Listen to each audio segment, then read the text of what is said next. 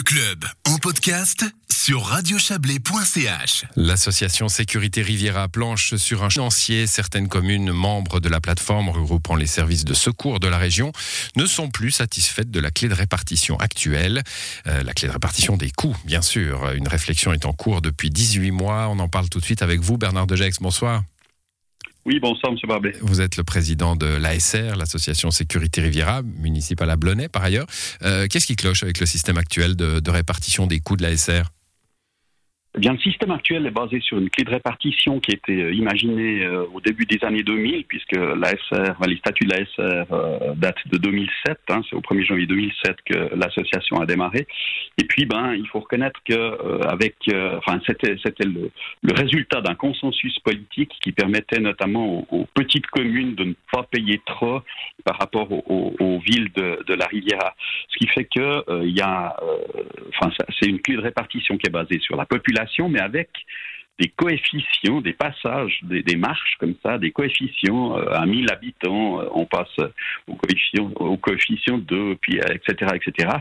Euh, ce qui fait que ce qui ne marche pas, c'est que tout d'un coup, pour le passage, je sais pas, de 20 habitants supplémentaires au-dessus d'une des d'un des critères comme je sais pas 6000 habitants par exemple, eh bien mhm. une commune peut voir tout d'un coup sa facture augmenter de 300 000 francs, finalement sans aucune modification des prestations, puisque c'est simplement basé sur le, sur le nombre d'habitants et puis que ce, ces paliers euh, augmentent la facture évidemment de manière assez significative. Donc ça, faut, ça veut dire qu'il faudrait... Euh, euh, comment vous imaginez la nouvelle clé de répartition? Parce qu'a priori, le nombre de populations semble assez cohérent comme, comme système.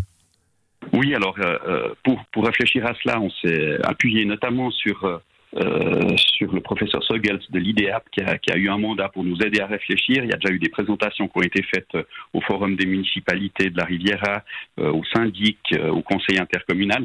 Et puis finalement, il y a, il y a différentes, différents choix qui sont, qui sont possibles. On a, on a, on s'est basé sur différentes approches, cinq scénarios principaux qui étaient une approche très académique liée justement à, à l'IDEAP, une, une, approche plutôt statistique qui, parlait vraiment des chiffres d'intervention plus que de la population, euh, une approche par palier comme on l'a maintenant, mais avec des paliers euh, actualisés, euh, et, et, puis une autre approche encore par le nombre d'habitants et les manifestations qui était un peu complexe à mettre en place.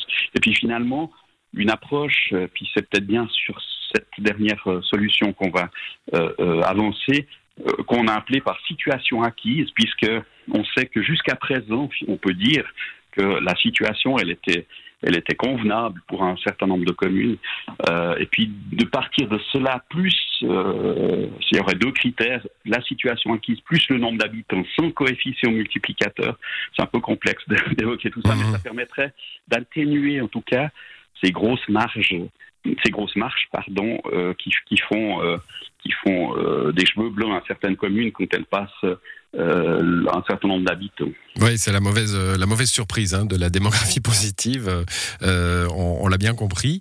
Vous êtes encore au, stade des scénarios là, que vous nous décrivez ou vous avez, vous avez décidé d'une stratégie et vous allez la, soumettre aux communes membres? Non, non, alors rien n'est encore décidé, ce d'autant plus qu'évidemment la, la, la, nouvelle législature vient de débuter, puis on est en pleine discussion avec le comité de direction, hein, c'est tout récent au 1er juillet de cette année.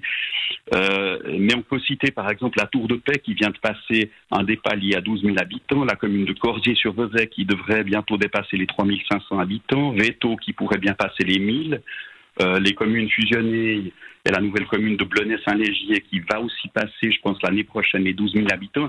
Et puis à chaque fois, ben, évidemment, c'est un palier avec ces, ces, centaines de milliers de francs à payer en plus sans, sans différence de prestations. Et donc on doit d'abord, bien sûr, se mettre d'accord au sein du comité de direction, ce qui est en cours maintenant. On est en train de travailler là-dessus pour ensuite euh, présenter cela au conseil intercommunal, puis partir dans, dans une, euh, une épopée auprès des, des, dix communes membres, puisqu'il faut impérativement avoir l'accord des dix communes mmh. membres de l'association. Il y a, y a, un raccourci, euh, un raccourci journalistique un, peu médiocre, hein, je vous l'accorde, mais en gros, les communes n'ont pas envie de payer pour Montreux-et-Vevey, quoi, c'est ça?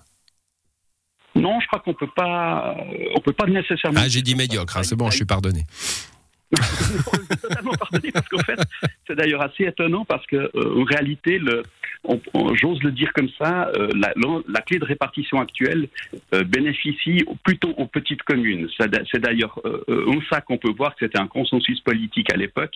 C'était vraiment pour que les petites communes participent à l'association intercommunale. Ce qu'il faut dire aussi, peut-être, je me permets, c'est que la modification des statuts qui serait indispensable permettra ou permettrait aussi d'autres modifications qu'on doit impérativement faire, comme le plafond d'endettement de l'association, notamment qui pourrait être lié à une maison de la sécurité, un redéploiement sur, euh, euh, sur, toute la, ah. sur toute la Riviera, et puis quelques coquilles euh, qu'on profiterait de corriger dans les statuts. Voilà, donc encore, encore du travail à faire, si on, a, si on vous a bien compris, Bernard de Gex, autour de, de cette modification hein, de clé de répartition. C'est important, hein, c'est comme ça que on sait comment on dépense l'argent public. Merci à vous, Bernard de Gex. Bonne soirée. Mais de rien, une belle soirée à tous nos auditeurs. Merci.